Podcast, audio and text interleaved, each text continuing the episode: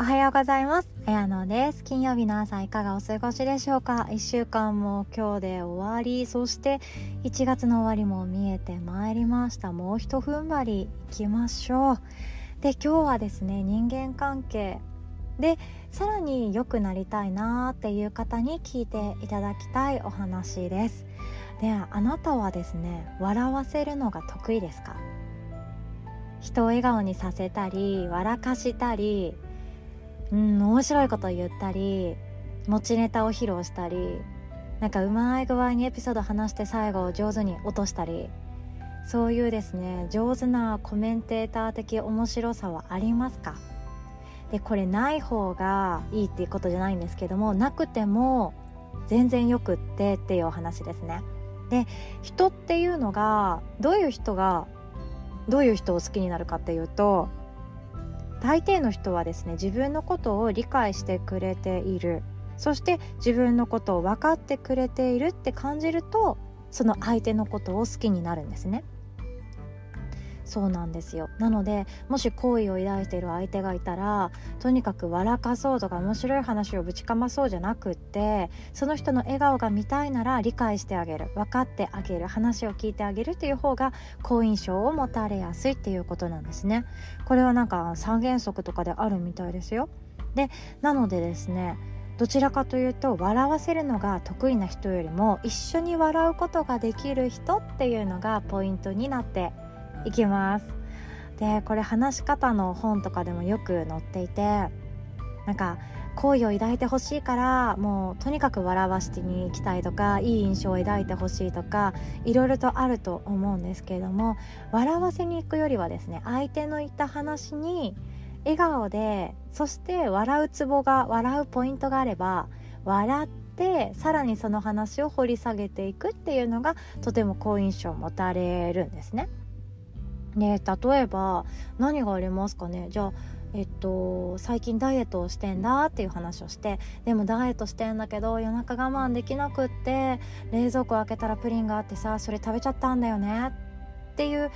ことを話されましたと。そしたらこちらとしてはその同じような話をしたりとかそのプリンについての話とか同じようなこのダイエットが効くよとかいう話をするんじゃなくってそれめっちゃ面白いやんほんまほやなみたいな感じで言ってあげてそれでどうなったん？最後まで食べてしまったん？みたいな。っていうような話を掘り下げていった方が相手はですね自分の話を聞いてくれている。あ分かってくれている。しかも私のおっちょこちょいな話を聞いてくれてそれを笑ってくれているっていう安心感が出てくるんですね。でそれなので相手はリラックスしてくれるんですよ。嬉しいですよね。相手がリラックスしてくれる。つまりあの友達として関係が深まるし異性だったら恋愛感情も持たれるきっかけにリラックスの感情っていうのはいだあのきっかけになっていくのでチャンスなんですね。なので相手に好かれたいとか相手に恋を抱かれたいとかそういう思いがある相手こそこちら側がまずリラックスして笑ってあげる。一緒に微笑んであげる。っていうのを頭の片隅に置いておくとすごくうまくいくんじゃないかなって思いました。でこれって子育てにも通じるところがあって子供ってなんか何でもかんでも笑勝手に笑うし勝手に面白いものを見つけるし全然面白くないやんっていうことも笑ってますよね。なんかただなんだろう。なんか普段立たないものが立ったとかありません？鉛筆が立ったとか。なんか何かのものが犬に見えたとかそれだけで笑ってますよね。かまぼこかじった歯型が面白いとかそんなんで笑ってますよね。大人からしたら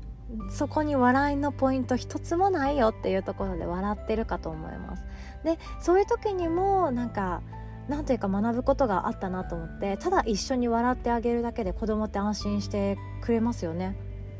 で大人が笑わせようと思って買ったおもちゃとかあの笑顔になってほしくて与えたものとかよりも勝手に笑っている面白いと思っているものにただ共感してあげるっていうことの方がなんか心の絆っていうものがつながったり深まったりする感覚ありませんか？それも子供だ親子だけじゃなくって子供と親大人の関係だけじゃなくって周りの人間関係にも通ずるものがあるんだろうなというふうに今回気づかされました。リラックスってとっても大切です。でなので今関係がちょっとギクシャクしてるなっていう相手家族だったり会社の関係だったり友人だったりいろんな関係があると思います。いつもいつもですね人間関係100%全て良好っていうことってあんまりないと思うんですよ。どこかしらで何か悩みがあったりとか相手にも感情があるので相手の感情に巻き込まれてなんか今日ちょっとあの人冷たかったなもやもやみたいなことがあったりするわけなので100%自分の周りの人間関係パーフェクトっていうことはなかなかないんですね。会社でうまくいってる最中で家帰ってきてパートナーと喧嘩しちゃうなんてあるじゃないですか。そういうことありますよお互いがお互いみんな自分の人生を必死に生きてるから気が抜くところがお家だったら気が抜けないじゃないかっていうイライラもあるかもしれないし頑張る場所が会社だって思ってる人と会社はあの何ていうか淡々と働く場所だって思ってる人が隣の席で座って仕事をしていたらもちろん合わないところあると思うんですよね。みんな違う価値観だからこそぶつかったり擦り傷があったりいろいろと揉めてしまったり言い合いになったり無視したくなったりするわけなんですけれどもギクシャクしてる相手がいてもし今後良好な関係を築きたいと思ったら相手の話に笑いを使ってあげる。微笑んであげる。そして笑いながら楽しい話だったらですね。笑いながらそれを深掘りしてあげるっていうのがいいかと思います。もちろん相手が悲しい話してたら笑っちゃダメですよ。それはきっとあの分かってくださると思ってるので言ってないですけれども一緒に笑ってくれる人をみんな好きになってくれるんですね。人を笑わせてくれる人よりも一緒に笑ってくれる人を好きになる動物です。そんな社会的動物の性質をとって是非とも今日はですね隣にいる大切な人に微笑みかけてあげましょう。ただ面白いこと何も言わなくっても大丈夫です。相手に笑ってあげる相手に微笑みをかけてあげるっていうのが人間関係で良好にしていくなんというかヤスリのようなものかもしれないですね。ストレスとかあとは不安とかがスパイスであれば笑いっていうのはそうやって角ったものを尖ったものを丸みを帯びていくようなヤスリな感じがするかもしれないです。ということで今日も最後までお聴きくださりありがとうございます。金曜日もうひと踏ん張りということでやることどんどんやっていきましょう。お互い自分の一日自分で作っていきましょう。それではまた。おしまい。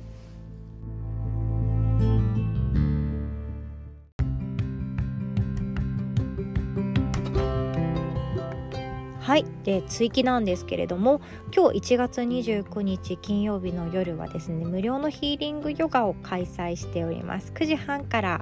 まあ、30分か私の話が長くなったらもうちょっとなんですけれどもあの完全オンラインで Zoom のアプリを使って無料でワークショップご参加誰でもご参加いただけます。で今日はですね獅子座の満月ということで願い事書くとですね叶いやすいというような日になっているので手帳とかあと紙とペンとかをご用意の上ご参加いただけるととても嬉しいです。もちろんですねもう皆さん化粧を取っている時間だと思いますのでカメラオフにしてベッドの中で布団に入ってただ私のポッドキャストを聞く感じで聞いていただくっていうのもありです。もうほんとカメラ皆さんがっつりオフしてくださっているので私だけもうちょっと眉毛がない状態という感じでいつもお話しさせていただいてて本当失礼ですよね。申し訳ないんですけれどもそんな感じでゆるゆるとやっております。で、えっと、加えてですね今日は私の好きなお話をするっていうコラムのコーナーもあるんですけどもそれはですね私がノートに掲載している嫌いな人がいる理由とそれを解決する思考法っていう有料で見れるコンテンツの内容を今日はあのお見せしながらお話できたらなと思っております。そんなこんなでですね。あでやっぱりですね9時半っていうと寝かしつけがうまくいかなかったりとか残ってる仕事があったりとかまだ会社にいますっていう方もいらっしゃるんですよね。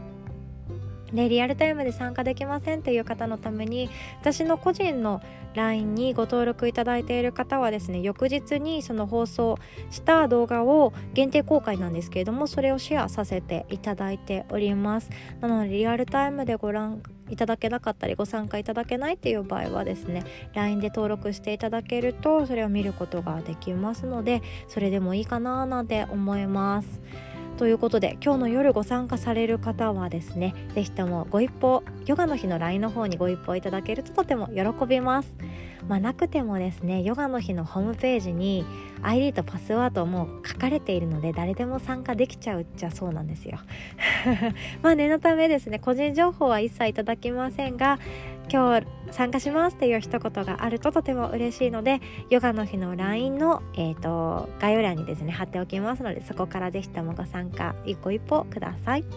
では最後広告になりましたけれどもお聴きくださりありがとうございました。